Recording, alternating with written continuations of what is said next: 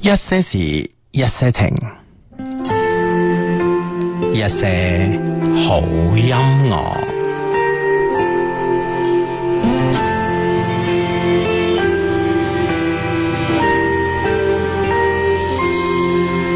細個先生抽籤分組，和誰做伴？但願有用途，毫無魅力，敗類似我，人人避忌，從未想抽到。人像你像我，若果到時撲克某一隻，我點數不夠大，但已是我全部。對你始終多麼的好，曾其服務，萬事也效勞，童年。獨舞尚未散去，如何落力還是不討好。誰若帶着我亦給拖累，降低了分數，沒法走近皇后當伴舞。仍然輕輕鬆鬆，開開心心等你踐踏。原來淒淒酸酸慘慘戚戚也講資格，潛力多高注定亦無人洞察，連想當的配角亦就滿額。黏着你身總是我，懷了你那美好計劃，猶如三科街轉到我低端等你踐踏，明了不管怎好。最跟蹤你的玩法，無謂都講仰慕就毫無辦法，唯一可安慰我，前途仍莫測，求明年年中獎，得到中下。我只一張街磚三點，有更好牌就在你面前，談情實在盡是計算，誰人自願無理是一點，全給你待我絕不親善，也不會討厭。若你需要亡命的奉獻，由三等兵接旨。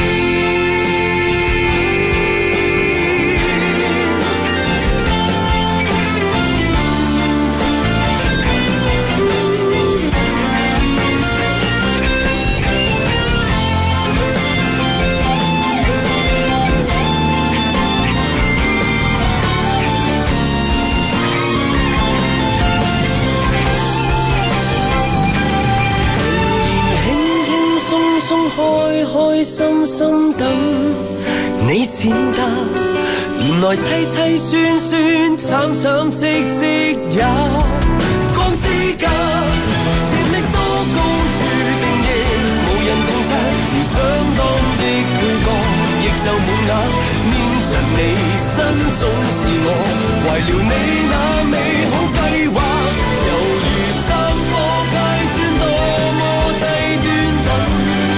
你踐踏，明了不管怎好，必須跟足你的玩法。無謂多講仰慕就毫無辦法，無牌可抽中嗎？無人能回答。誰同情在我的這種倒下？細個先生抽籤分組，和誰做伴？但願有用途，毫無魅力，敗類似我，人人避忌，誰又想抽到到老？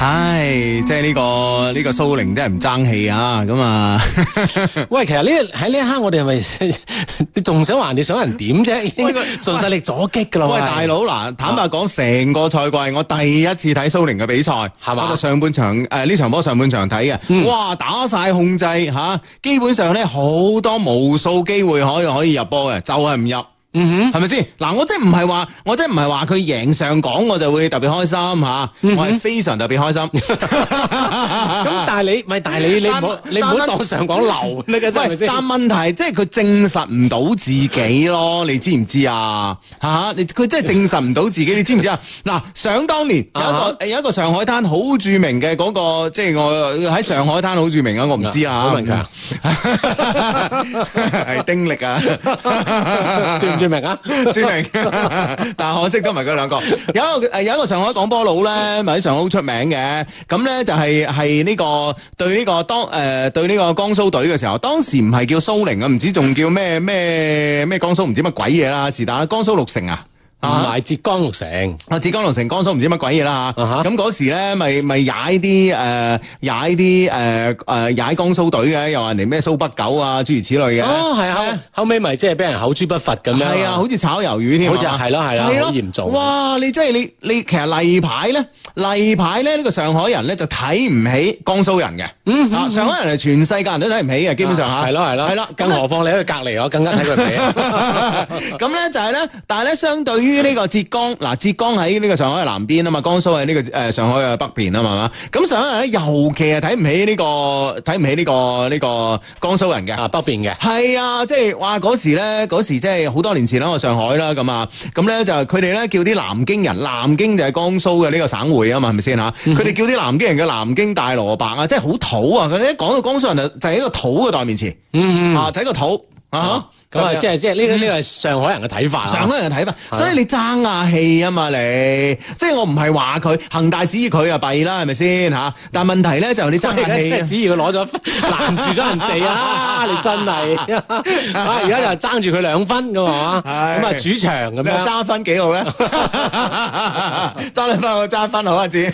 你主場點都要贏㗎嘛，關 Ờ, 鍵。咁點都係贏噶啦，係咪先？嗱，所以咧，山東佬啦就下下一場咧 就客場挑戰啊！係啦，咁啊啊，所以咧就全力阻擊啦，咁啊。冇錯啦，冇錯啦，咁啊， 真係啊，哇！即係成個賽季第一次睇江蘇踢波啊，真係啊，上港我睇過啦，因為佢對恒大啊嘛，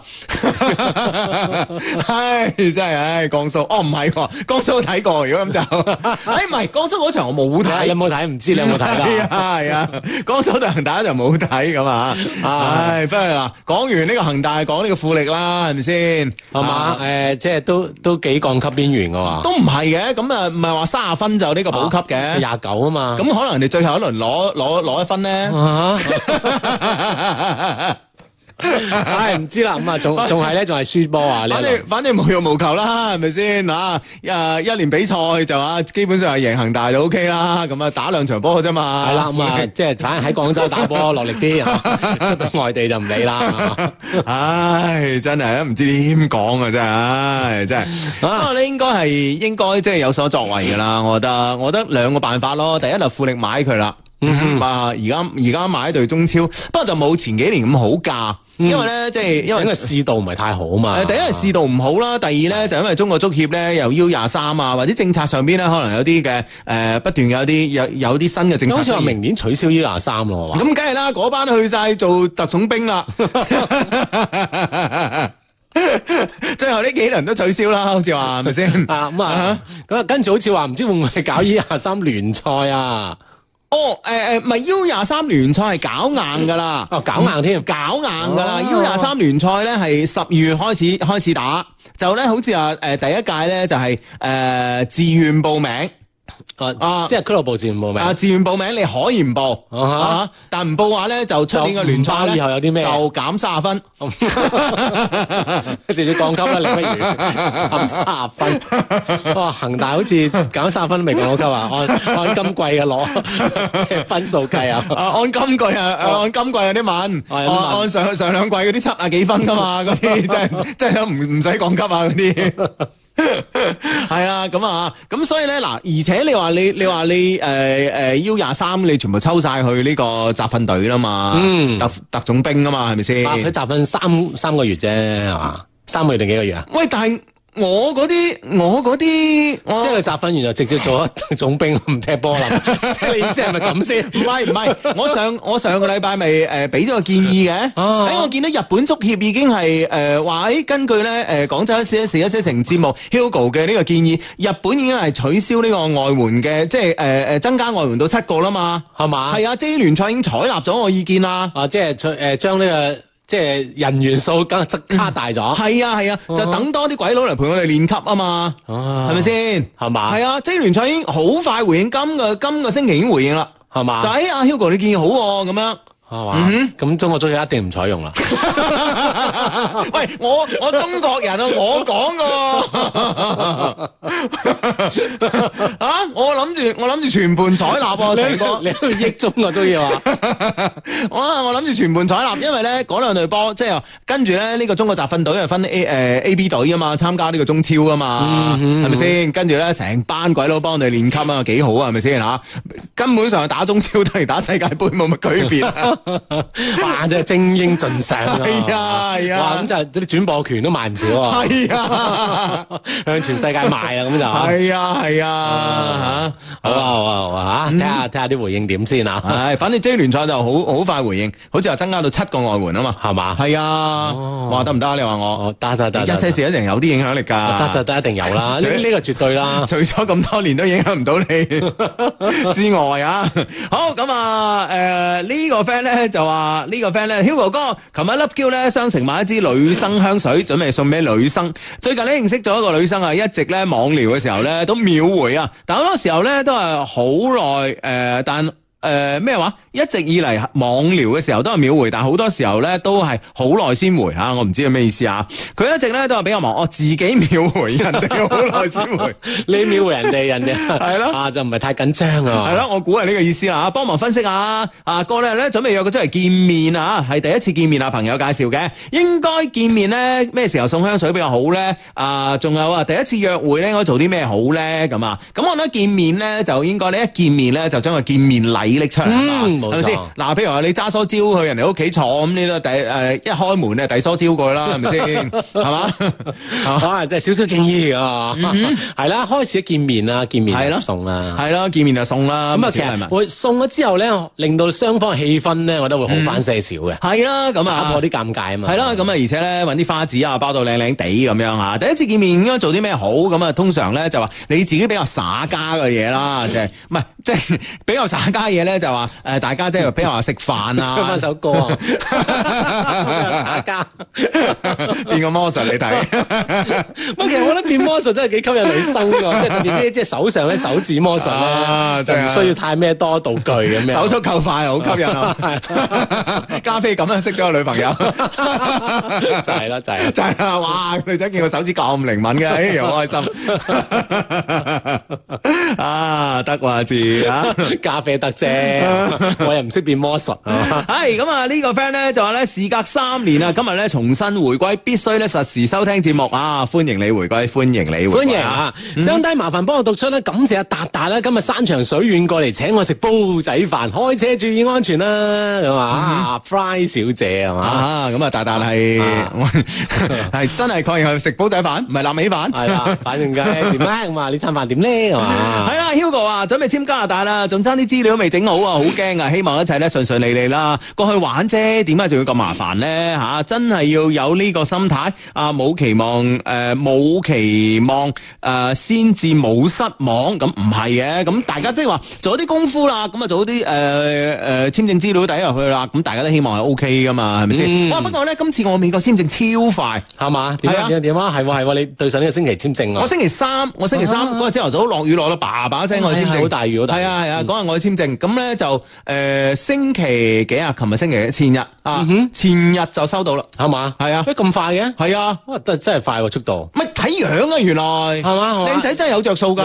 你 你 人哋效率增 加咗，哎提高咗，唉真 係。啊，系咯，哇！我都估唔到我係星期三喎吓。啊，跟住星期五就 O K 咯喎。啊，真係快啊啊！我記得好似都係一個星期左右啦，唔係唔記得幾耐啦，但係應應該就冇咁快，顏值係有啲差效距率，提升咗， 唉，真係表揚。顏值有 啲有啲有啲差距啊，自己。唉真係唉，真係嗱，真係靚仔咧，我覺得係有着數啊。唉，有隻手，有隻手，有隻 手。喂，係啦，琴日咧咪話咪話呢個呢、個我哋咧咪話問呢個廣東省啊，邊個地方嘅男仔咧啊識女仔叻嘅咁啊，係或者追女仔叻嘅吓，係咁咧翻到去咧就呢、個誒、呃今日咧今日朝頭早誒朝頭早咧有個朋友咧批評我。佢批評你咩啊？佢話叻嗰啲啊，佢話叻嗰啲咧，佢點會啊咁得閒星期六聽你做節目啊？ 去晒拍拖啦咁樣啊？咁啊，啊，係喎，另外咧，即係誒陷入咗反思。啊，咁咧跟住咧，我 friend 咧俾個建議俾我。啊點佢話咧，其實咧好多單身狗咧，其實都係即係都係好叻嘅。係啊哈，但係咧就英雄冇用武之地。唉，誒，啊，啊，即係空有一身本領，係啊，係啊，係啊。哦係啊，所以咧佢話咧，不如你哋你哋揀呢個，你哋揀呢個即係金牌單身狗啊咁啊 嚇。咁你有冇人認咧？你覺 得唔係，即係呢樣嘢咧，呢樣嘢咧就係話，呢樣嘢咧就係話，即係我係好叻嘅，可可惜咧緣分未到。嗯雖然我單身，但我好叻。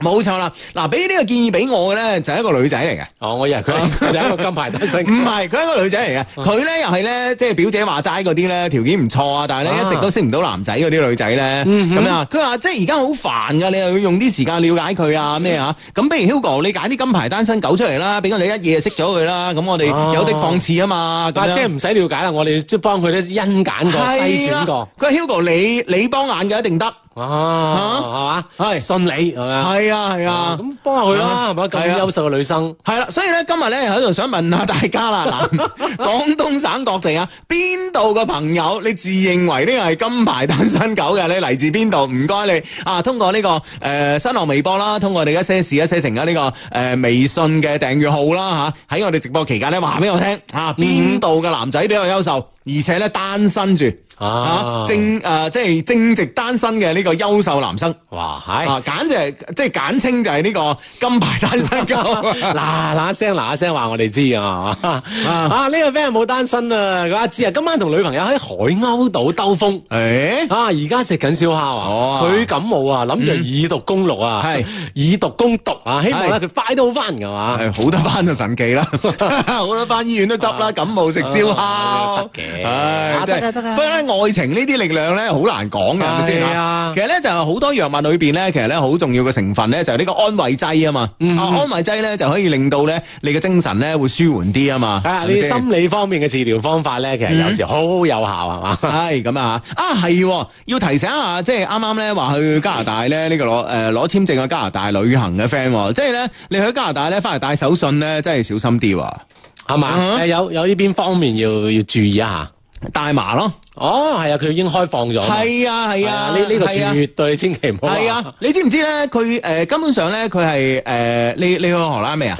我未去過荷蘭，誒你點解未去荷蘭嘅？你去烏拉圭未 啊？我梗係未去過烏拉圭啦， 咁遠。係咯，即係誒誒烏拉圭啊荷蘭咧誒都係誒、呃、對大麻開放噶嗯嘛，係咪先啊？哇！但係咧，即係哇，你真係喺嗰喺嗰啲地方咧，你買手信真係少，好係少啊，因心為。時咧佢會造成一啲朱古力啊，或者一啲可食嘅食品啊哇！我同你糖啊咁樣樣。係啦，軟糖啊啊哈，誒咩？你帶啲咩蜂蜜啊？啊，反正帶嗰啲嘢翻嚟咧都有㗎。嗯係啦，但係你睇咧住啊佢佢會有個標誌嘅，係啊，你了解下咁樣。係，啊係啊，即係去加拿大，因為加拿大咧好多 friend 咧都會啊，譬如話加拿大最多咧就係帶嗰嗰嗰個咩蜂糖啊，啊啊哈，嗰個仲有仲有隻甜酒 咯，啊係啦，仲有咧冰酒，係啦，好甜啊好甜嘅。係啦，咁佢佢哋咧其實咧都有啲冰酒咧係攞大麻嘅，嗯，但係咧佢有有標誌嘅，所以你一定要注意，唔好手急，唉嗱一聲啦，嗱一聲啦，上飛機啊，買幾包嘢，係啦翻嚟送手信㗎嘛，係啦，翻嚟呢個海關咧拉坐監啦。係啦，謹慎啊，係啊，真係小心啊，真係小心！喂，黐線㗎，我覺得加拿大係咯，全仲要係全國開放喎，係啊。係哇，點解咧？咯，我都我我本身覺得澳洲咧都黐黐地線㗎啦，澳洲人唔俾賣，但可以可以吸食㗎嘛，好似話。咁佢點點 嚟啊？唔知啊，好 神奇，執到執嘅。執嘅。系啊，咁啊，好似好似崔永元嘅合同咁，我執嘅，咁你吹啊，係咪先？系啊，咁哇，真系真系哇，真系，我覺得加拿大，唉，真係唔識講嘢，唔識講嘢啊！即係點啦啊！呢位 friend 同老婆喺回家嘅公交車上面撐上帝包場，哇！全部車得兩個人係嘛？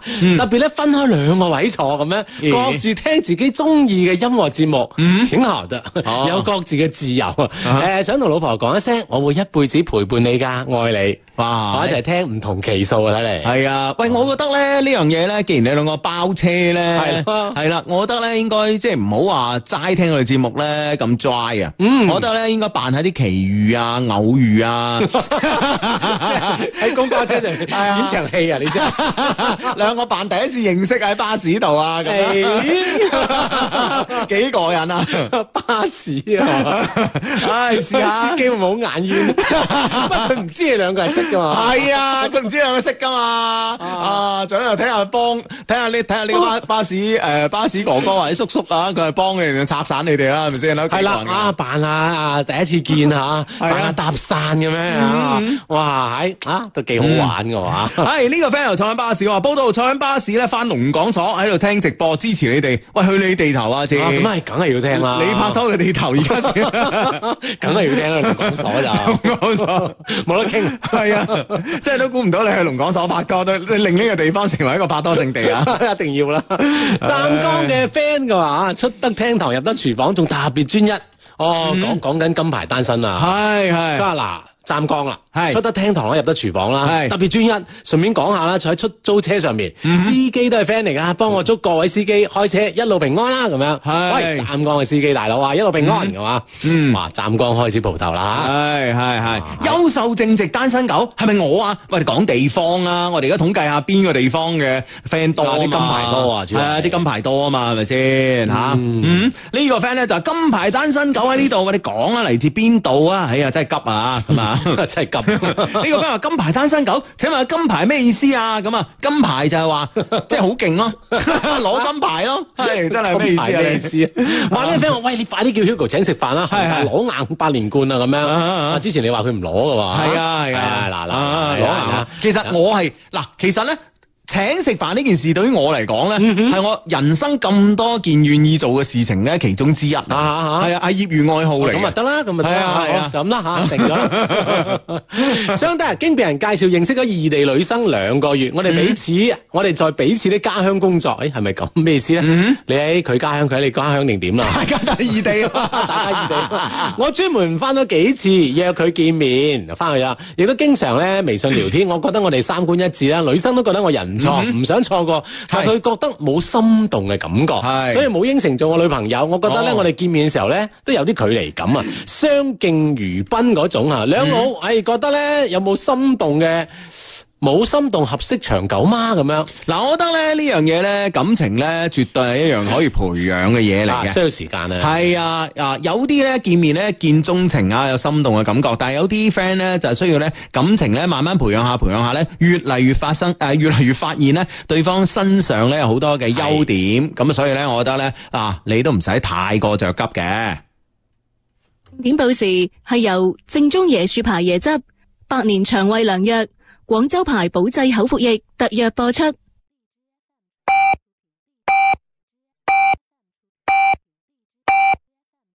北京時間二十二點正。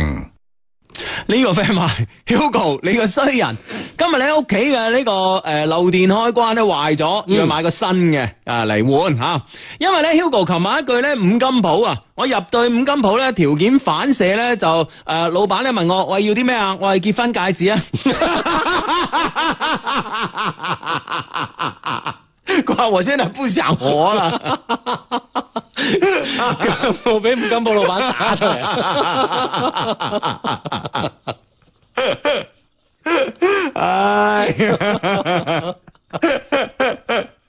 啊！呢、個 friend 就講個金牌，梗係清遠啦，咁樣哇！清遠清遠啊，係係啦，唉， 真系攞命啫！ 個老闆真係遞咗個戒指俾你。唉，咁啊，呢個咩話嚟自中山嘅單身狗啊，你知你唔會讀出嚟噶 啦，哼咁啊，喂，我讀咗咁點先啊？啊，順德大良單身狗嚟報道，咁啊，係跟住呢個 friend 話同順德七號車嘅公交車司機打聲招呼啦，全車人聽緊噶，咁啊，肇慶嘅，咁啊，嗯係啊！呢 Hello 位朋友啊吓，親愛嘅智叔啊，我廿八歲生日，祝我生日快樂啦，心想事成啦！我嘅 Mr. Right 幾時先嚟啊？等你好耐啦！嗱，等住啲金牌都要嚟噶啦，冇錯啦你等住嚟緊啦金牌啊！嗯嗯啊呢個 friend 啊衰啊，佢話啊忘記咗單身係咩感覺啦咁 樣，你個人哇，牙刷啊呢啲。真係牙刷嘅 你真係啊！琴日咁牙刷唔見你趌出嚟啊！真係嚟刷寶嘅啫。 系咁啊！呢個 friend 話恭喜發財，Hugo 哥金牌單身狗啊！我哋群好多啊，地標學山咁啊，學山好多金牌單身狗啊！呢個 friend 話你親愛嘅金牌單身狗已經上線定位深圳噶，呢個 friend 話小弟嚟自雲浮新興實力派黃金單身二十八載，求安慰。嗯， 係啊好有實力啊你。 係啊，啊青銅段位單身狗嚟報道，王者先要啊！我哋 哇！呢個 friend 話銀牌單身狗可唔可以嚟報道？ 即係唔敢認 金牌，但銀牌點都認噶啦。唉，可以可以可以可以啊！呢個 friend 話咩叫金牌單身狗啊？就係喺屋企收埋好多金牌嗰啲咯，梗係唔係啦，真係啊，係啦，呢佢話個收埋好多金，自己又單身，哇！你哋點唉啊？呢個 friend 話 Hugo 阿志晚上好，距離上一段嘅感情已經六年前啦，我係茂名嘅金牌單身狗啊，咁啊，唉，真係啊。唉，呢、個 friend 話金牌單身，母胎 solo 二十一年啊！唉，得話真係， 係金牌單身狗嚟報道啦，嚟自大白雲區新市，用情專一，生活規律，冇不良嗜好。嗜好 A 啱啱呢個啊 Peter 啊就係呢個啊，嗯喂，其實咧，你哋講下你哋點樣金牌法啊，都要講述係下，唔好話你即係係啊有幾多金咁樣啊。係啊叫金牌亦都承，亦都承認啊，亦都成立啊嘛好似頭係咪先先呢個 friend 話，嗱我啊，嗱我啊專一啦，係嘛，係用情點點點，二十八載嚟係啊嗯嚟點點點係嘛，講下如何金牌法咁樣啊，係啊我哋聽下啊係。啊，睇我哋點樣幫你啊嘛，係係啊咪先啊？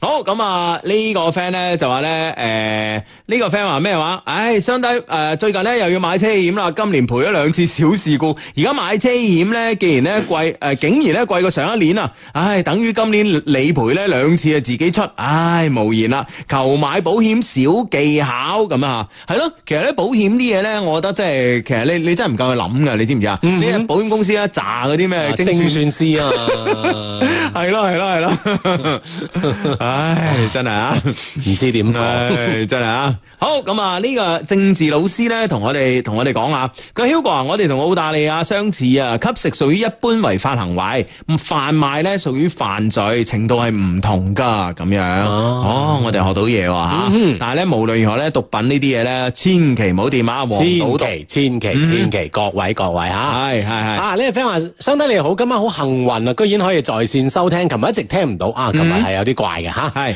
有感情問題咧，需要你哋俾啲建議啊。交往唔到一個月嘅男朋友，前幾日咧叫我去佢屋企，結果發現佢屋企有個喜字喎，佢先話俾我知曾經離過婚咁樣啊嗯哦，嗯即係曾經結過婚而家離咗啦吓。而我咧就比較在意佢咯，點解要隱瞞呢段感情咧？咁樣啊，嗯感覺咧佢仲有嘢冇話我知嘅。係呢個咧就嚟自呢個女人嘅第六感咁樣。佢、嗯今年咧三十二歲，我廿五，唔知道點樣先可以繼續了解對方咧咁樣。係哦，嗯發現到屋企突然間有啲咁嘅事啊！我諗呢件事真係對自己即係好呢段感情都比較大傷害。唔係，我覺得咧呢樣嘢咧就係話呢樣嘢咧，我覺得咧就係話你就開誠佈公就問啦，趁住呢個機會問，係啦，係咪先？啊即係唔使轉彎抹角啦。係啊，冇錯啊！你啊，我有啲咩技巧嘢去誒去再發現佢嗰啲蛛絲馬跡咧，其實冇必要啦。既然咧嗱，你今次啱我，唔該你老老實實全部同我 講嗯啊，晒你出嚟有咩講到清楚晒？係啦，冇錯啦。呢、個時候咧就要打爛呢個花盆問到篤啦嚇。？啊，打蛇隨棍上啊！嘛 啊咁啊，千祈咧唔好喪失你嘅機會，唔好咧今次咧問啲唔問啲啊，跟住咧就俾佢誒兩三句啊，搪塞嗰個之後咧，你下次再問咧就顯得你好小氣啊，你知唔知啊？嗯啊，因為咧，即係你呢次係在理嗰方啊嘛，吓揸緊呢個在理方係啊嘛，係就係咁問落去。係啊，金牌單身狗當然係嚟自我哋信義啦，信義嘅男人最顧家。嗯，哇得喎啊，嗯係哼，即係佢嘅即係優勢顧家咁啊顧家係啦，哇呢呢個個都係好大優勢啊！係啦，阿輝咧就話金牌單身狗喺新西蘭嚟報道啊，不煙不酒， 嗯。嗯，啊，有呢個即係個人嘅習慣好，係嘛？係啊呢個 friend 話絕對金牌單身狗啦，專業單身三十二載，係一直被追趕，從未 被超越，一路好多女仔追，就係唔收你，我要做單身嘅咁啊嘛。OK 啊啊得喎 OK，你咁執着。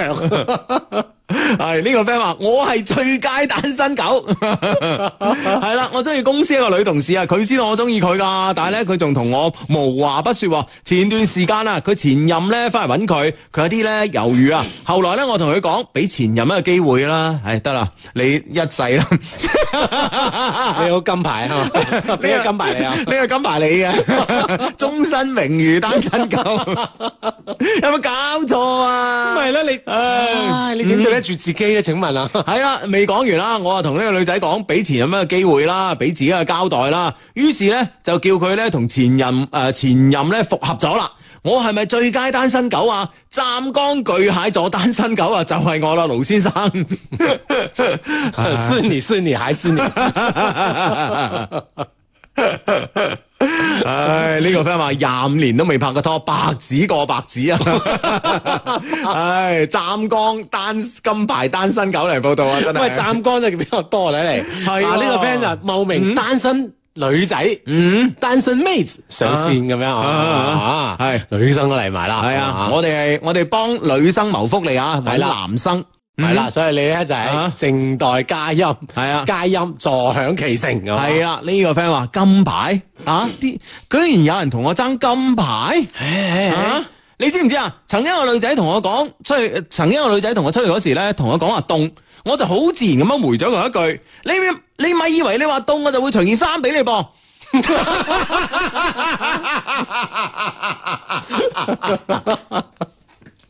真係冇人夠佢爭我。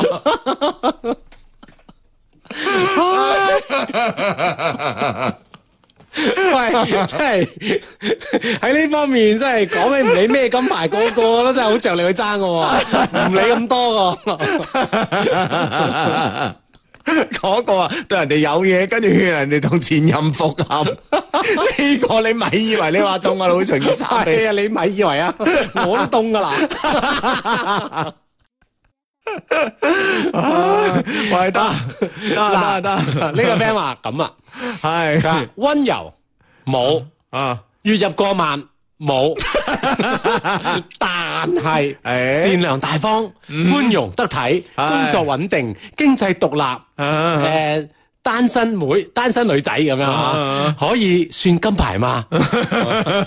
都都幾金嘅啊！都幾金啊，都都幾金金啊。下 你啊，OK OK，啊女生可唔可以多啲温柔咧你 啊？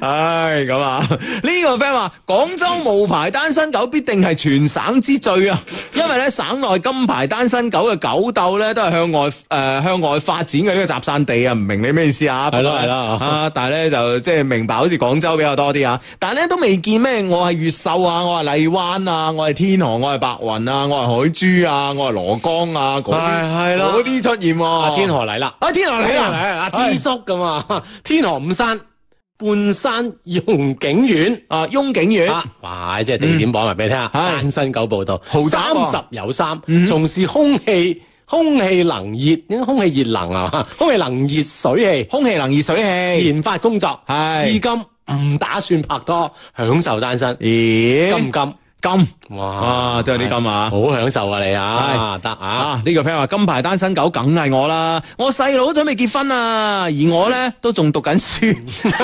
女朋友冇一個。唉，P.S. 啊，幫我祝我細佬咧新婚大喜啦！嚟自金牌單身狗哥哥咁啊，係嘛，啊細佬都都忍唔住啦，係係嘛，啊，都要爬頭啦，真係啊啊！喂，而家好似有冇仲有冇爬頭呢個講法㗎？應該就比以前少啲啦，啊係嘛即係呢個規矩啊啊， 就冇咁明顯啦，咁啊。系系嗯系，哇！呢、個 friend 話除衫嗰位 friend 啊，真係憑實力單身。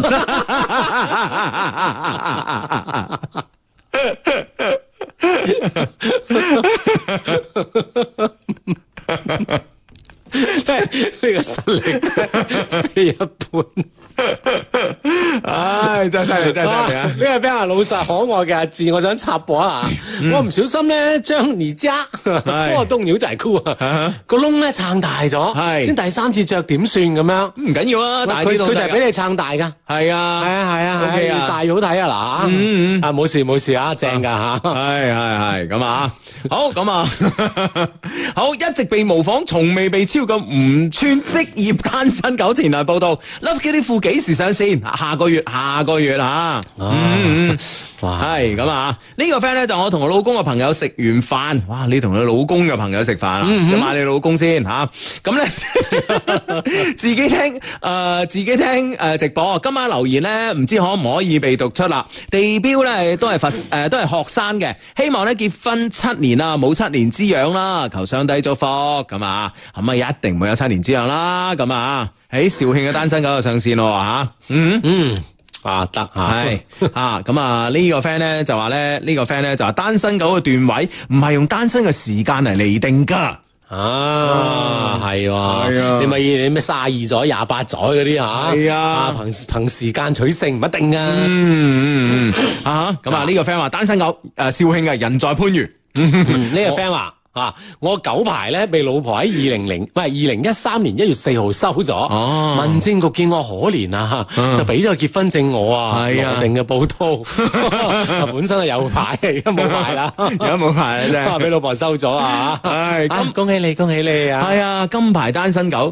青頭仔廿八年啊，陰公咯，真係啊，嗯嗯嗯，係真係啊，我嚟自中山坦洲嘅，嗯嗯嗯，係咁啊犀，利犀利吓呢、，個呢呢、個 friend 咧，睇嚟都係單身狗啦吓。佢話相低啊，一個人住有冇啲咩需要注意嘅 咧？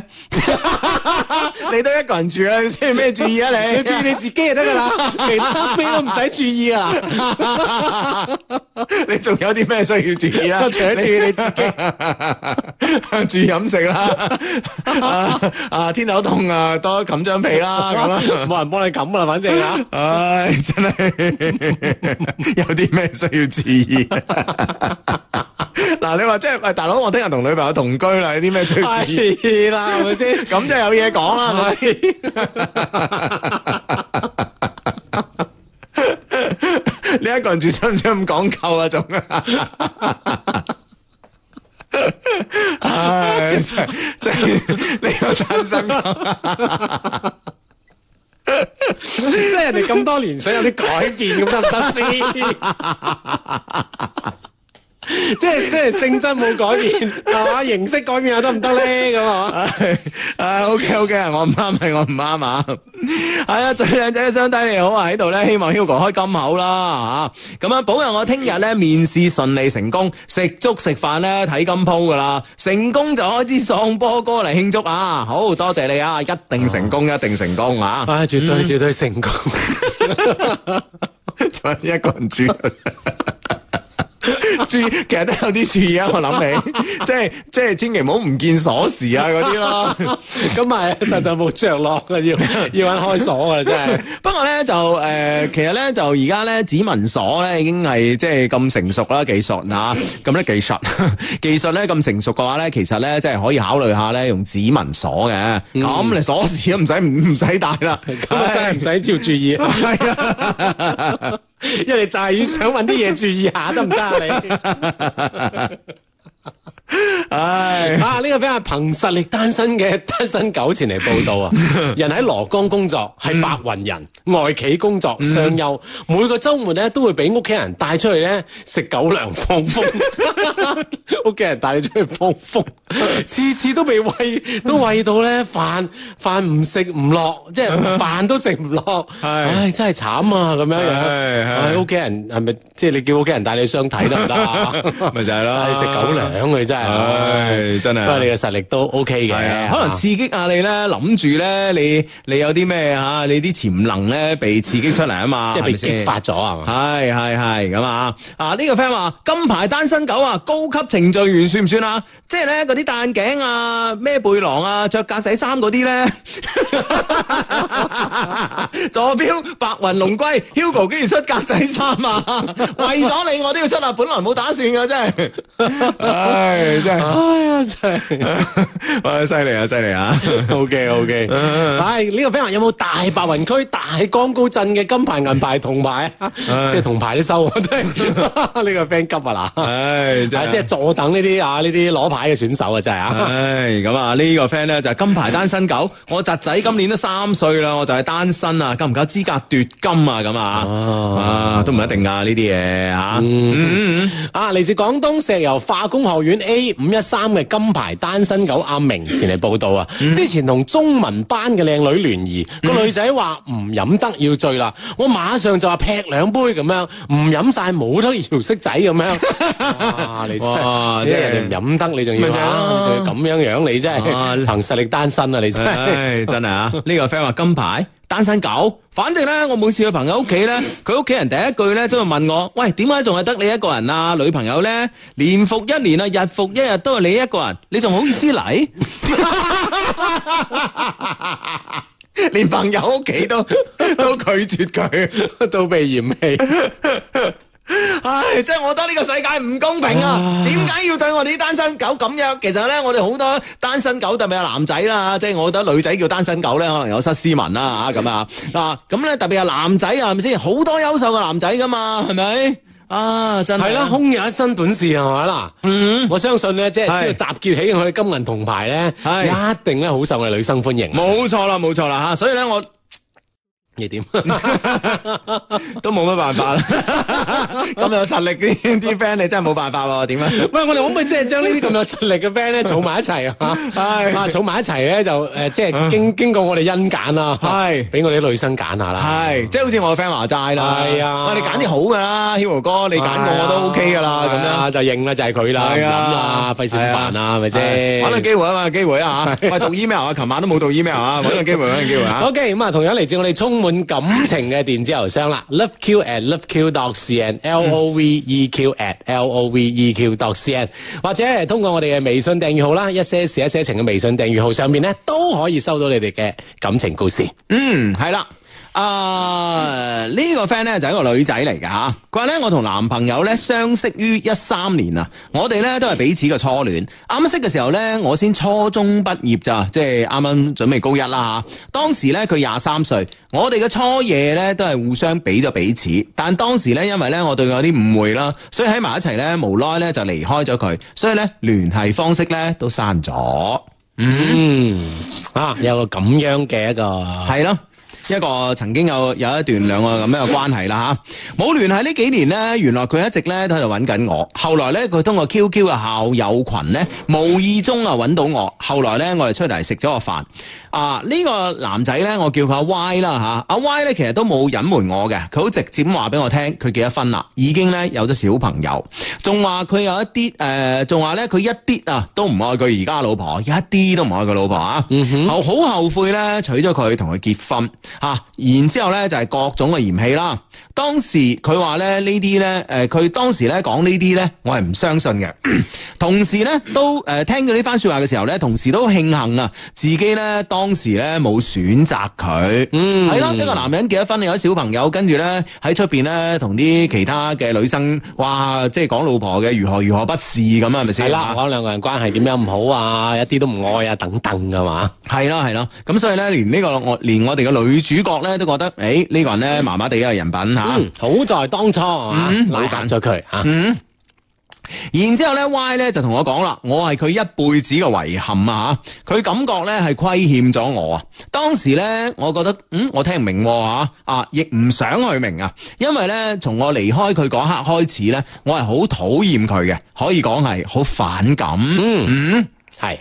咁啊，如果唔係咧，都唔會將所有嘅聯繫方式都刪晒啦，係咪先啊？呢、次見面之後咧，我有一次咧，將呢個男人咧，將呢個 Y 咧拉黑咗。佢誒，佢、唔管我啊，佢唔理我咧，對佢態度有幾差都好啊，佢始終對我如一。後尾咧加咗我好幾次嘅微信，我都係一如既往，一言不合咧就拉黑佢。嗯。一直咧到一三年啦，我哋係一次咧誒、呃、機會喺個場合裏邊咧見面嚇、啊見完面之後咧，我哋咧鬼差神使啊發生咗關係。後來咧，無奈咧，我發現自己有咗咯噃啊嚇。誒當時咧，我係有男朋友噶。後來咧，經過我多方面嘅確定啊，啊、呢、個小朋友咧唔係歪嘅，我咧於是咧就同男朋友結咗婚啦。就咁樣，我同呢個 Y 咧又冇聯繫啦。但係咧，佢一直咧都喺我微信裏邊，只係咧互相都冇再聯繫而已。嗯哼，啊，都喺呢個名單嘅記錄入邊啦，就冇發生呢個聯繫啦，微信上啊嘛。係啊，都有通訊錄诶、呃通訊通訊 通訊錄入邊咯，啊咁啊，咁樣直到咧今年嘅六月，我嚟廣州出差吓，係咧工作上一啲事情啦吓，於是咧即係呢份工作咧就我即係因為啲工作關係嚟廣州出差吓，於是咧我喺我朋友圈裏邊咧就分享咗工作中嘅小視頻咁啊。嗯，咁樣咁咧就誒將呢個有趣嘅呢個工作啦啊嚇，就 show 咗出嚟嚇。啊呢、個時候咧，佢喺我朋友圈咧留咗個言，於是咧我哋咧又重新開始私聊啦，又傾翻以前啲嘢。後來咧應承佢啊，翻嚟咧就同佢食飯。兩個星期之後咧，我就同阿 Y 咧出去食飯啦。嗰晚咧，我哋食完飯之後咧，順便煲咗個臘味飯。後來咧就一直咧保持住呢種關係啦。面對咁樣一位嘅初戀男友，而家嘅我好糾結啊！我知我知我自己係錯嘅，但點辦呢？嗯，喂，其實咧，我諗佢即係本身咧喺呢個整個過程當中咧，其實我諗都痛下決心幾次噶啦吓，即係不斷咁拉黑啊、唔聯絡啊等等。嗯，但係對方嘅呢個痴纏咧，嗬，嗯，令到嘖我哋呢個女生咧最尾忍唔住咧，又係同佢一個即係聯絡，聯絡又見面，見面咧就發生關係咁樣樣。呢嗯。樣嘢係咩嘢係咯嘅吸引力，令到係咯女生會咁樣樣？而且即係嗱，首先咧，我哋可以分析下啦吓，就係話咧好多咧就話，好多人都講話初戀咧係好難忘記嘅、啊，咁啊呢個呢個咧，我覺得咧誒、呃的確又都可能講得過去啊唔。係講得過去，的確嘅咧，其實咧，我覺得係一個即係都幾事實㗎吓。冇錯但以你嚟講，你記唔記得你初戀啊咧？我梗啊係梗係記得啦。 左手定右 手？用左手拖佢定右手拖佢？我意思係唔記 得。啊，都唔係好清晰啦，係咪先啊？即係記得就，但究竟係清晰咧就唔知啦，係咪先？咁嗯啊，當然係記得啦，係咯，咁其實咧，一個人咧對於誒、呃人好得意噶，對於初戀嘅呢個記憶咧，其實咧就唔係咁容易咧磨滅嘅嚇啊！咁我我前幾日咧誒，我前幾日睇咗。嗬。我由你前幾日 諗起，我前我前幾日咧就誒睇咗誒睇咗一篇嘅文章，其實都幾有感慨啊，叫做我這一輩子咁啊。咁咧就話咧，即係誒、呃就講佢啦，細細個啦，從讀書開始啊，跟住一直到結婚啊、生仔啊，跟住咧之後啊，家庭啊，一地雞毛啊，諸如此類，到老啊，又要幫個誒、呃、幫個仔呃誒湊湊湊仔啊咁啊，跟住咧到病床上邊啦嚇，臨去嗰下啦，隱隱約約咧就諗起佢十五歲嘅嗰年嘅呢個暑假，一個着花裙嘅女仔。係啦咁啊，可能就係佢一生咁啊樣一望一望咁嘅腦海當中浮現啦。系，嗯啊系啊， 咁啊，唉，又到放電影嘅時 間啦。通常呢個係咁， 咁人章幾得意啊寫得。嗯咁咧就诶，就咧就真係咯，即係令我覺得咧，喺其實咧，即係初戀咧，係好多人咧都不能夠忘懷嘅。咁我相信咧就係诶诶，我我我哋嘅 friend 呢個女仔 friend 都係啦，因為佢而且唔單止係初戀啦，而且係彼此嘅初夜啦嗯。，咁會唔會即係另一個角度呢個即係呢個 Y 咧？其實佢都好難以忘懷咧，畢竟亦都係佢嘅錯啊嘛，嗯係嘛啦？係咯，咁咁呢啊樣嘢就雙方難以忘懷之下係，又製造咗好多機會咁見面，嗯，係就咯發。生。系咯系咯系咯咁啊！而且咧一見面咧就發生呢個誒一見面咧發生嘅關係，我相信咧就係咧其實某種程度上咧係因為佢哋將彼此嘅初夜咧都給予咗對方嘅時間上咧，可可能對呢一幕咧零舍係記憶深刻啊！所以咧有時咧就話誒。呃人咧，其實咧， 我覺得咧就係、做一件事咧，未必係做呢件事為咗做呢件事嘅本身，而係咧做翻呢件事，重新做翻一次呢件事咧，係揾翻當年自當年嘅自己。明唔明白？啊嗯哼，但系問題就話 可以揾翻當年嘅自己，啊但系問題就係各自都有一個家庭喺度啊嘛，啊，仲發生一啲咁樣嘅事情嘅話，我諗我係每次事後都好內疚嗯。啊，但係咧就係會往復出現喎。但係我覺得咧就話而家咧即係诶、呃大家咧诶、呃、兩個人啦，都都結咗婚之後啦，咁啊，咁咧就一直保持呢種關係喎，即係诶兩個禮拜之前啦，同佢同呢個 Y 食完飯之後咧，嗰晚啊煲個臘味飯啦吓，一直保持呢種關係。面對咁嘅初戀，好糾結啦，即係話意思咧，其實又唔一定係話今次煲完臘味飯之後咧，係覺得好心懷內疚啊。如果心懷內疚，根本上斷呢個就得啦，係咪搣得一個癮啫嘛，係咪先？又又未成癮，係咪先？又咪大麻，係咪先？咁點解仲係咁樣咧？我覺得咧就係話真係嘅，可能咧兩個人喺生活中咧，嗱，我哋咧出咗嚟社會做嘢都知道啊。雖然我資歷尚淺啊，出嚟做咁三幾年嘢，咁但係咧就話誒、呃我都明白出嚟社會做事咧，好多好多嘅無奈嘅，係咪先？人在江湖身不由己，咁點解咧重？点报时系由百年腸胃良藥廣州牌保濟口服液特約播出。北京時間二十二點三十 分。系啦，喺度咧提提大家啦，喺節目期間咧，可以咧通過我哋一些事一些情嘅呢個微信訂閱號啊，喺微信上面咧搜索一些事一些情咁啊，抄到我哋一些事一些情嘅呢個微信訂閱號。咁啊，點入我哋嘅微信訂閱號啊？關注點入我哋微信訂閱號咧，就啊喺我哋訂閱號裏边咧，可以咧同時咧就聽呢個節目啦，同時咧都俾留言俾我哋嘅，同我哋共同咧主持呢個節目啊。當然啦，啊傳統嘅途徑咧，仲有呢個新浪嘅微博啦，關注阿志的一些事一些情啊，以及咧 Hugo 的一些事一些情啊，咁咧就可以咧喺我哋九點半啊喺微博上面發嘅呢、個誒、呃暗號條入邊咧跟評論嘅話咧，就同時咧我哋一齊玩噶。嗯，呢個 friend 話與 B 單身狗單身。誒、呃、單係身邊咧不乏，但係啊身邊不乏美女，喂，哇！係係呢個都係憑實力噶呢、個，係啦係嗯啦係啦，即係憑實力咁樣拒絕晒啲美女啊！嗯 啊呢個 friend 講翻頭先嘅 email，佢話 email 嗰位 friend 你清醒一下啦咁嚇，嗯只係咧你目前嘅平靜，只要你目前平靜嘅生活被打破咧，嗯你先會知道後悔。同初係咪初戀咧根本冇關係啊！ 你係貪圖呢個刺激新鮮而已咁樣啊嚇，未打破你就唔會後悔咁啊！嗯係你嘅係平靜啊係啦咁嘛，啊，咁樣樣。嗯，啱啱咧就講到啦，我哋呢個 friend 啦，其實咧佢而家咧肯定係，我相信咧無論係诶啊我哋嘅女主角啦，定係呢個 Y 啦，呢、個男诶呢、個男主角啦，其實咧對生活中咧都係往往咧對一啲有一啲嘅不如意嘅事情啊，於是咧佢哋兩個咧就係其實佢哋兩個呢種行為咧，我覺得咧係一個逃避現實呢個方法嚟嘅。嗯，啊，即係話，哎呀，我唔理啦，我所有嘢都唔理啦，我解開一切嘅束縛，我翻到去我十六歲，我翻到去我初中畢業嗰年，係咯。嗯。啊，咁即係換言之，會唔會係即係佢本身嘅家庭方面都有少少問題啦 咁誒嗱誒，坦白講啦，就係、誒、我我我我哋即係對上兩個禮拜啊，咩都一直啊，包括琴晚節目都有得講啊嘛，係咪先？咁好多人其實咧喺婚前咧，有時咧真係搞唔清楚自己想要啲乜嘢，同埋唔知道對方想想要揾一個咩人噶嘛，係咪先？啊結咗婚之後咧，發現咧，哎呀，原來有錯摸嘅喎。嚇，係啦，原來同自己理想狀 態咧，誒仲有啲出入㗎嘛。係啊，咁呢個時候咧，但係咧，因為離婚嘅成本咧，其實咧係誒喺現代社會嚟講咧，係越嚟越高嘅，嗯係咪？哼，啊，仲有呢個離婚，仲有呢個心理嘅成本啦係嚇，啊都都有嘅。系啊，，咁所有嗰啲成本加埋咧，越嚟越高嘅情況之下咧，於是咧就大家其實咧就唔係太願意咧改變呢個表面上嘅狀態，但係咧每一個人啊內心深處，佢係咪有想做出呢個改變嘅慾望咧？一定會有嘅。啊，唔想打破呢個表面平衡。係啊，係啊，係啊！咁其實咧，就喺好多嘅電影啊，或者文學作品裏邊咧，都有出現過啊嘛，係咪先？甚至乎即係你誒、呃、講呢個同性之間關係嘅，比如話斷臂山啦嗯嚇，咁、樣講啲中年誒、呃男女一啲一啲嘅一啲嘅呢個好出名嘅嗰部電影叫咩？日本嗰部啊，日本嗰部叫咩啊？失樂園定係咩啊？係咪啊？係咪啊？係咪啊？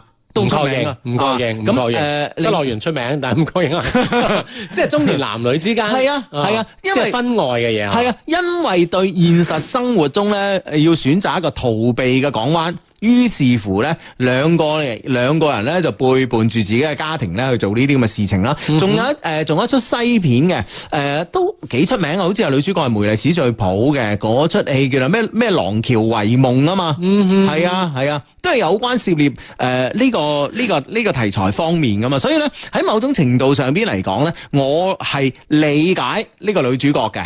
係咪先？嗯咁但係問題咁樣做係唔啱嘅。係咯係咯，即係就係翻翻頭先個 friend 嘅評論一樣啦。如果某一天即係呢件事係真係被打破或者被識穿啊，嗯咁你嘅所有平衡一破嘅話咧，可能面臨住呢個局面咧係比較難以收拾嘅。嗯，所以呢樣嘢真係慎重慎重。係咯係咯，所以呢樣如嘢果真係問我哋兩個意見嘅話，真係真係梗係勸你斬纜啦，係吓，即係斬纜係咩意思啊？即係唔好即係同斷咗佢咯。係啦，同第二 個。啊 呢個 Hugo 意見啊， 唔係，我覺得咧就話，唉，其實咧即係誒，呃我相信我相信咧，我哋嗰個女生咧，其實有好多自己內心有好多嘅無奈嚇，可能喺字裏行間裏邊咧，又唔知點樣表達俾我哋啊。但係咧揾一種咁嘅方法去逃避咧，其實呢個方法對對於你嚟講，對於你嘅家庭嚟講，其實咧呢個係一個下下策嚟嘅。係啊，呢、個世界有有好多個方法，但係咧你可能揀咗一個咧最唔明智嘅方法，嗯哼可唔可以咁講咧？我啊諗應該係啦，係啦，所以呢樣嘢咧，你一定要啊，嗯。認真去睇一睇，或者當然認真聽一聽我哋嘅講啦吓，friend 嚟咁啊吓。系冇錯啊！啦呢。個 friend 話：我唔係金牌，多謝頒個銀牌俾我就好啦。不過咧，我想揾一個一米八高嘅金牌單身汪。嗯多謝哇！啊呢個女仔嚟㗎銀牌配金牌啦，係啊好明顯啦。我哋今晚係揾男仔啊啊我揾晒男仔都係俾你哋㗎，放心所有女 生。嘛，做工程嘅佛山本地金牌單身狗，爭少少可以升級到鑽石噶啦。屋企又唔屋企咧就咩都冇，有三塊地。即係即係幾某 啊，冇快。啊，不得了啊！ 廣州黃埔長洲島單身狗诶、呃單身狗前嚟報道，哇！唉真係啊，好犀利哇！嗯，係咁啊啊！。呢個 friend 啊嗰個話侄仔三歲啊，算咩啊？我外甥女上年都結婚啊，好驚今年佢生個仔 出嚟啊！嗰個細路真係唔知到時叫我咩好 啊！你知點計啊啲輩份啊？啊年紀輕，輩份高啦，冇辦法啦吓，哦冇辦法廣州黃埔有車有樓，誒、誒、單身狗金牌單身狗啊，梁非凡啊，嘿名都帶埋出嚟啦，哇打晒朵啊！呢、個名真哇！係。呢個名真係非凡係啊，我覺得你個你個名同呢個單身有啲關係 嘅，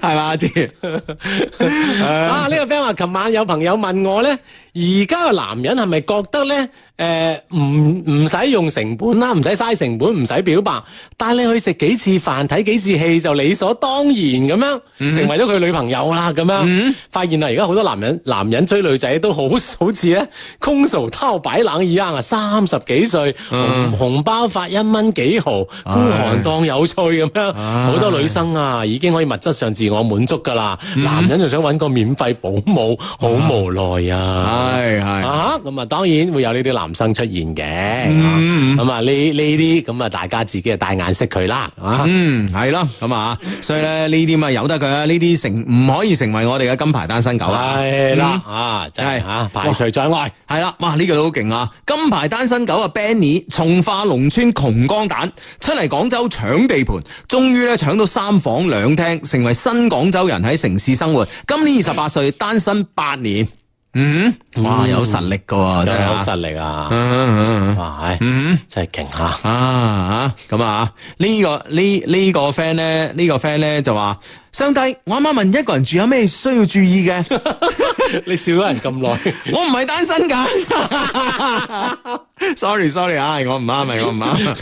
咁你就問你唔係單身嗰個，你要注意啲咩咯？係啊，我哋誤會咗啊嘛，唉，唔好意思咯，哎唉，真係啊，佢話只係男朋友唔喺身邊，哇唉，哦仲有女生嚟啊！係啊係哎呀，啊，真係笑成咁，嗯。真係真係失態唔好意思啊我哋我哋失態啊！係呢、個 friend 話新居準備入伙啦，想買支 Love Q 嘅紅酒，有冇推薦啊？梗有啦，我哋嘅嚟自我哋誒一些事一些情嘅一個不澤堡啊，法國啊法國不澤堡。點解揀呢支咧？嗱，因為呢、個呢間酒莊咧係法國咧誒、呃、現存咧歷史最悠久嘅酒莊之一嚇、已經咧誒、呃存在喺法國已經超過十個世紀啊！你諗下幾勁一啊已經成千年啦，係咪先？哦你攞嚟新居入伙，你係幾好意頭咧？係咪先嚇？嗯正啊！系啊，咁啊，哇，喺吓，咁啊，哇，好多單身狗咧紛紛湧至話。啊，咁嗯啊呢個女生就話：，诶、哎，相得你好，我今日咧同前度咧互刪咗微信，好唔捨得啊，求安慰咁樣。嗯，咁啊係啦，好咯都刪咗好啦，反正係我哋啊今晚有咁多啲金牌係啊 出現吓，係咯正係一個好時機 啊！系啦，吓啊唔需要唔需要咁咩嘅吓，唔需要咁唔開心嘅吓。一段一段事情咧結束咗，咁我覺得咧就係一個一件另外一件事情嘅開始啊，知唔知嗯啊？啊，係咯，咁啊好過開始又成功嘅一半喎吓，好太好啦啊吓，好 好咁啊呢個 friend 咧就話喂，我屋企門口牆上面有一個大大嘅拆字喎，啊可唔可以得攞可唔可以攞金牌啊？哇，唉真係係最少咧係準金牌啊，最少係啊啊呢呢個策字好勁啊，呢個係策啊，呢個拆字真係啊，唉嗯哼，好震撼啊！ 系呢、個个 friend 啊，唉，話咁快又到雙十一啦，又要到一個差唔诶、呃又要快到一個咧被喂狗糧嘅日子啦，唉，真係好驚呢啲節日嘅到嚟噶，我都想脱單啊，差唔多廿九啦，有冇佛山嘅單身狗啊？大家抱團脱單啦、咁樣。係啦，抱團又可以取暖係嘛，又可以係接啊單幾好咧。咁啊樣啊哦啊啊！呢個 friend 提我，日本婚外情電影咧叫做《咒顏》嚇，係啊，冇錯冇錯，咒《咒顏》顏嗯，嗯嗯哇，真係得喎，我真哋係 friend。得啲 friend 啊，即係誒，喺咒顏係係佢係講婚外情係嘛？咒顏係講婚外情嘅咩？唔係咩咩立花嗰套叫做咒顏咩？嗯哼，哎呀，唉，唔記得啦。嗯，即係睇太多日本片啦， 你真係真係會搞亂嘅有時。哎呀，真唉係。真係冇辦法，有時啊， 真系冇辦法， 係我唔啱啊！知識面太講，有時都唔一定係好事啊！唉，真係啊！好啦，咁咧就诶诶嗱，阿姐嗱，既然咧咁多單身狗要我哋幫手 啦吓，咁我哋就 hold 住先， 讀 email。 繼續有 email 啊，OK，好。 系系系咁啊，OK，咁啊，诶、呢、個 friend 咧係咁樣嘅，咁啊，嗯哼，咁樣啊，咁咧就诶。不知不覺咧，Hugo 阿志啊，不知不覺咧，聽一些事一些情咧，已經係超過十年啦。寫 email 俾兩位咧，按照國際慣例咧，係要讚讚你哋嘅。但係咧，心情啊，唉，而家心情問題咧，好差好差。我就喺度唔一一細説啦，望雙低見諒，一切盡在不言中嚇。其實咧，寫英國發明呢句話 啦，咩世盡在不言中，咩嚟啊？ 一個懶人啦，係咯，點發明出嚟一個嘅懶人發明噶咯。 ？OK，其實咧，今次 send email 嘅目的咧，係想請教 Hugo 同阿志咧，同埋各位 friend 嘅一個問題。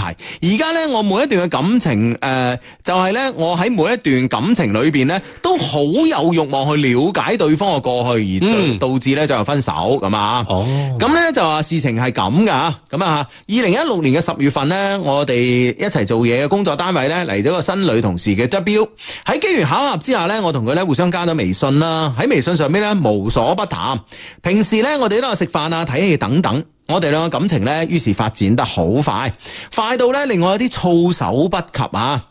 啊啊 W 咧就係外省人，單親家庭咁啊，佢爸爸喺佢好細嘅時候咧就有咗第二個女人啦，離開咗佢同佢媽媽。佢媽媽咧就係本地人啊，而家咧一直住喺呢邊親戚度。好快，我哋兩個咧就發生咗關係，煲咗幾次臘味飯之後咧，佢咧就要求咧我公開關係啦，同埋去見家長咁啊，而且咧要我去佢屋企咁啊，嗯。嗯啊，大家確認 OK 啊，系啦，然而咧，我並沒有啊，因為咧，我唔確定咧屋企人可唔可以接受佢。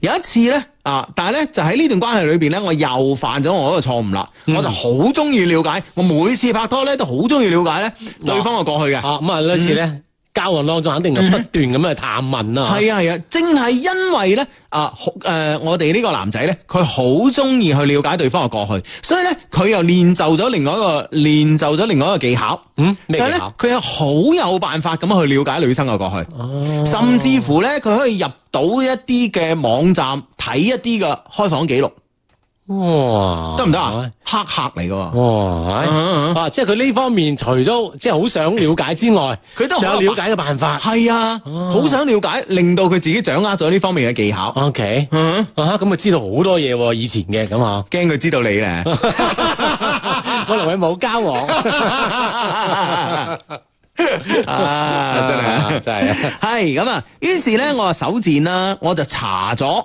啊呢、個女朋友 W 嘅開房記錄，就係咁樣查，哇，係令我對 W 嘅感情咧跌落咗冰點啊！诶，我查咗咧，原來除咗我之外咧吓、w 喺一五年咧仲同另外一個男人咧有幾次嘅開房記錄啊！哇，係嗯哼嗯嗯啊，几年前噶嘛，係啊，而呢、會唔會個。係前任咧，系咯，前任啦，系咪先吓？嗯哼，但系咧呢、個个男人嘅名咧似曾相識喎、啊，我醒起啦。因為咧有一次咧，诶、我車緊啊，我女朋友執表啦喺車度啊，咁咧佢喺度玩手機，我不經意間咧瞄咗下個手機嘅微信咧，就係呢個男人嘅名，嗯，就係我查開房記錄上邊嘅嗰個男人，嗯，嗯，即系换言之话喺同佢交往当中咧，佢仲有同呢个男人联系聯繫嘅。啊，嗯哼，啊，嗰段時間之後咧，我終於忍唔住啊，我問佢呢個問題啦吓，啊，我記得佢講過啊，佢即係當時咧，佢佢同我初初拍拖時已經同我講過，佢同前男朋友咧係冇聯繫啦，微信啊咩嘢全部刪晒。嗯，於是我就問佢啦，你前男朋友係咪叫咩咩咩啊？係咪微信上面嗰個咩咩咩啊？嗯哼。W 佢冇回答我，以隱私同埋尊重為理由啊，直接咧將我微信刪咗同埋拉黑。哦，仲要佢仲喺微信問，唔係面對面問，面對面問啊，尷尬咯，真係啊！系啦，咁啊直接诶对方就拉黑咗佢，係啦，我喺度諗，如果我查到個男人係佢前度，咁都好正常啦，咁啊吓。但係會唔會嗰個人唔係佢前度咧？我而家就開始驚啦。啊疑心好重吓，系啦，啊咁咧到目前為止咧，诶、呢、個女朋友 W 咧仲未回答我問題啊。於是咧，我有三個問題：第一，我咁樣問佢咧啱唔啱咧？第二啊，點解每段感情咧我都中意去了解對方嘅過去嘅？問題三咁啊，我應該點樣做？而家關鍵我覺得最大問題就係佢雖然想，我諗想了解咧，仲可以理解嚇，但問題佢有呢個辦法嗰下真係忍唔住手。即係如果你冇呢個辦法，你想了解咁，有時都係嘛，即係喐不得其正咁啊，唔知道佢啊，唔知有咩解決方法噶嘛。呢啲叫寄養係嘛？係啊，真係問題佢就有計喎。唉，咁咁啊，但係問題就係其實係到到今時今日，佢係咪已經問問題，嗯會唔會都即係對呢段感情係咪會唔會都已經係冇幫助嘅咧？嗯對方已經完全拉黑啦。當然可以對佢喺以後嘅對女生嘅交往當中會有幫助啦，希望、嗯啊吓。但係好奇心促使佢有呢個技能，我諗佢點都忍唔住喎。呢嗯，啲勸服唔到佢喎。嗯唉呀，嗯即係即係希望望就望佢，即係以後識到一個咧。啊，查唔到嘅。啊，即係 對對對方嘅嗰嗰段以往經歷咧，對於佢嚟講係好清白嘅係啊。只能係咁樣咯。喂嗯哼但係會唔會咁樣咧？都係好吹毛求疵咧，佢會即係冇理由嘅，我冇理由查你唔到嘅，你一定有啲嘢嘅。係啊，你肯定做過啲咩手腳，係咯令到我查唔到。係咯，所以咧，我覺得咧，會唔會係其實我哋嘅 friend send email 嘅 friend，你會唔會係心理上邊嗱？我唔敢話你心理上邊有疾病啦，但係最基本咧，我覺得咧，可能咧，你喺戀愛嘅呢方面咧，你嗰個態度啊，可能咧誒、呃、會受你可能之前嘅戀愛經歷嘅刺激啦。咁、我相信一個人咧，即係嗱誒，除非。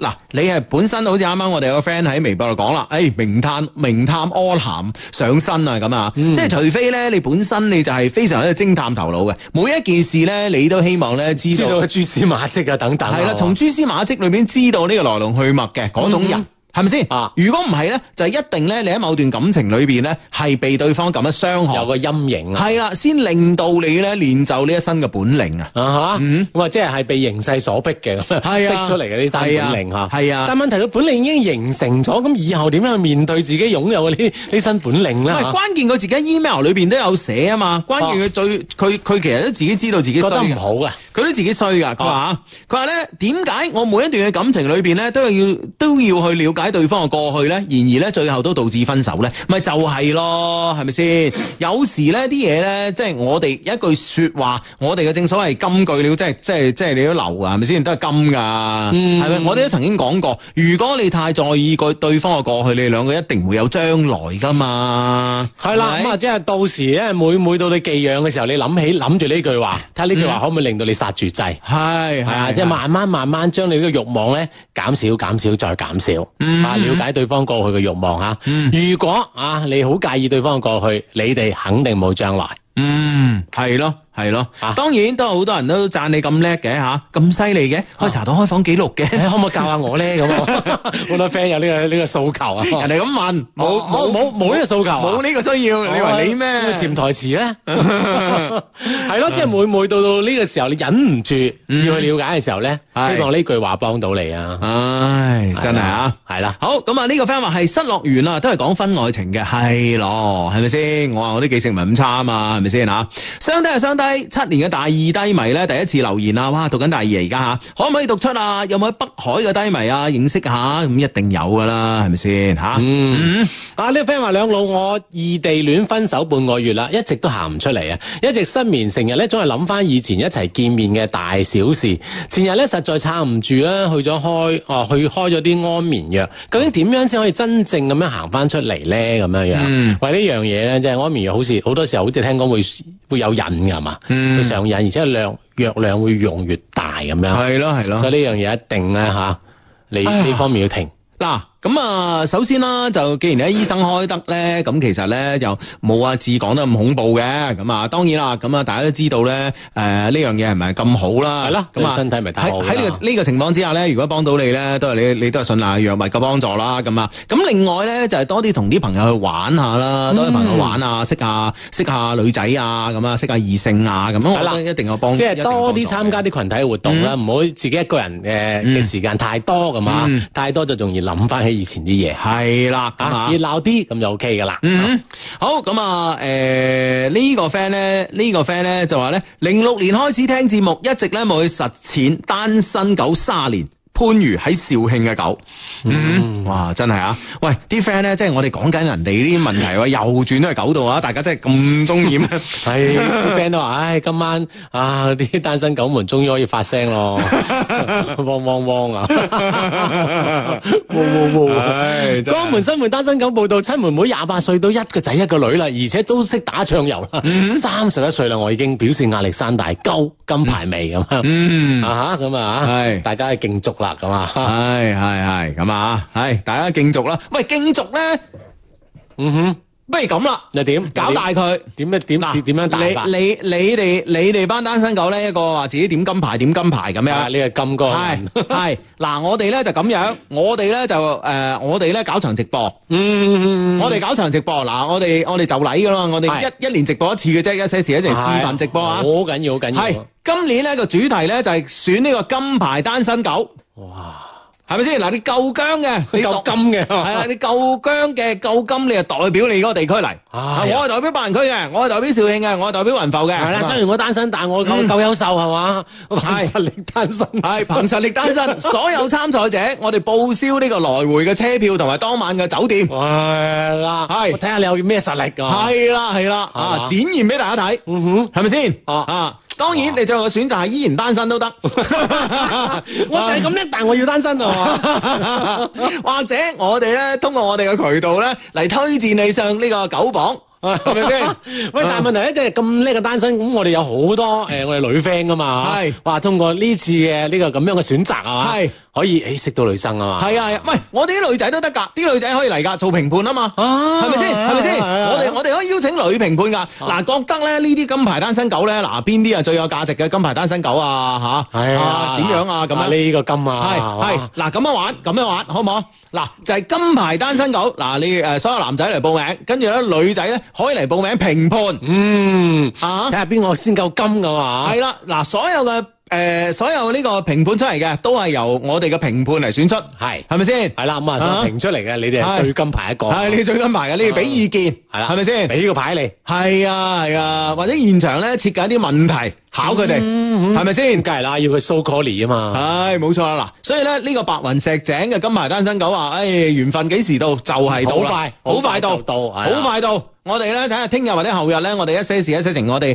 诶开一個報名嘅途徑俾你，嗯。係咪先？夠姜就嚟，系啦，咁啊留意我哋官網啊，三個 W dot L O V E Q dot C N，以及留意我哋一些事一些情嘅微信訂閱號啦，同埋我哋一些事一些情嘅客户端咁啊，都可以咧好快好快咧收到呢個報名途徑㗎啦。系啊，哇！喺阿 Peter 仔咧嚟自白雲區嘅，真係哇！嗱聲報名啦我幾時直播啊？咁啊，就呢個 friend 玩到咁大， 誒，诶，睇下唔係你先，估係嘛？等下幾唔係時你直播，估睇下啊直播先。诶，兩個禮拜之後啊，兩個禮拜啊，差差唔多嗱啦，下個禮拜俾大家報個名報名啊，啊係咪先？跟住準備下係啊，跟住係嚟蘇跟哥住嚟啦，攞係咪金先牌。啊！咁啊，好嘛，十一月五號嗯哼，五號星期星期星期幾啊？星期一，哦，係咪好先？唔通星期六日咩？大佬做節目㗎 嘛？好好，係嘛？俾啲時間大家準備啊！係係係哇啊！歡迎诶贊助商。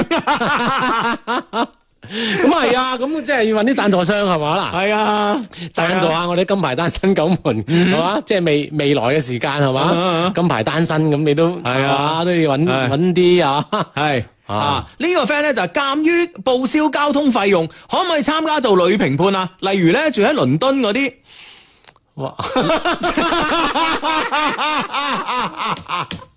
佢係咪即係報銷我哋去倫敦啊？我哋去倫敦面試啊！ 係啦係啦，我哋去文明倫敦先係嘛，睇下你得唔得咁樣啊？系啊，啊咁啊，暫時啦，暫時啦，暫時即係時間緊迫啦，咁啊，費事你周居勞頓啊，嗯暫時诶只限省內啦。我哋因為我哋揀呢個廣東金牌單身狗，係啦係啦，係咪先？到到我哋全球化嗰時咧，揾你噶啦，係啦係啦，係咪先啊全球反面揾到佢喎。啊，全球化揾到佢喺倫敦喎，咪倫敦哦全球化啊嘛哦 全國添嘛，系啊，全球化嗰時揾到佢啊嘛，啊揾你揾你啊系咯，同埋倫敦而家你哋咁煩，真係。喂，其實咧講開倫敦咧幾得意啊。诶、你最近咧有冇有冇就冇關心呢個英國脱歐呢件事啊？脱咗啦，係係啊嘛？英國係公投脱咗，但係咧佢係真正未行到脱歐嘅嗰步嘅手咗。係同歐盟慢慢係啦傾噶嘛，啊傾啦，好多個問題咧就係分手費，誒分手費傾掂咯喎，係啊咁跟住咧互相嘅呢個人員嘅呢個交往咧，好似咧又傾掂啦，但係咧最後咧就話呢個日期咧就係正点报时系由百年腸胃良藥、廣州牌保濟口服液特約播出。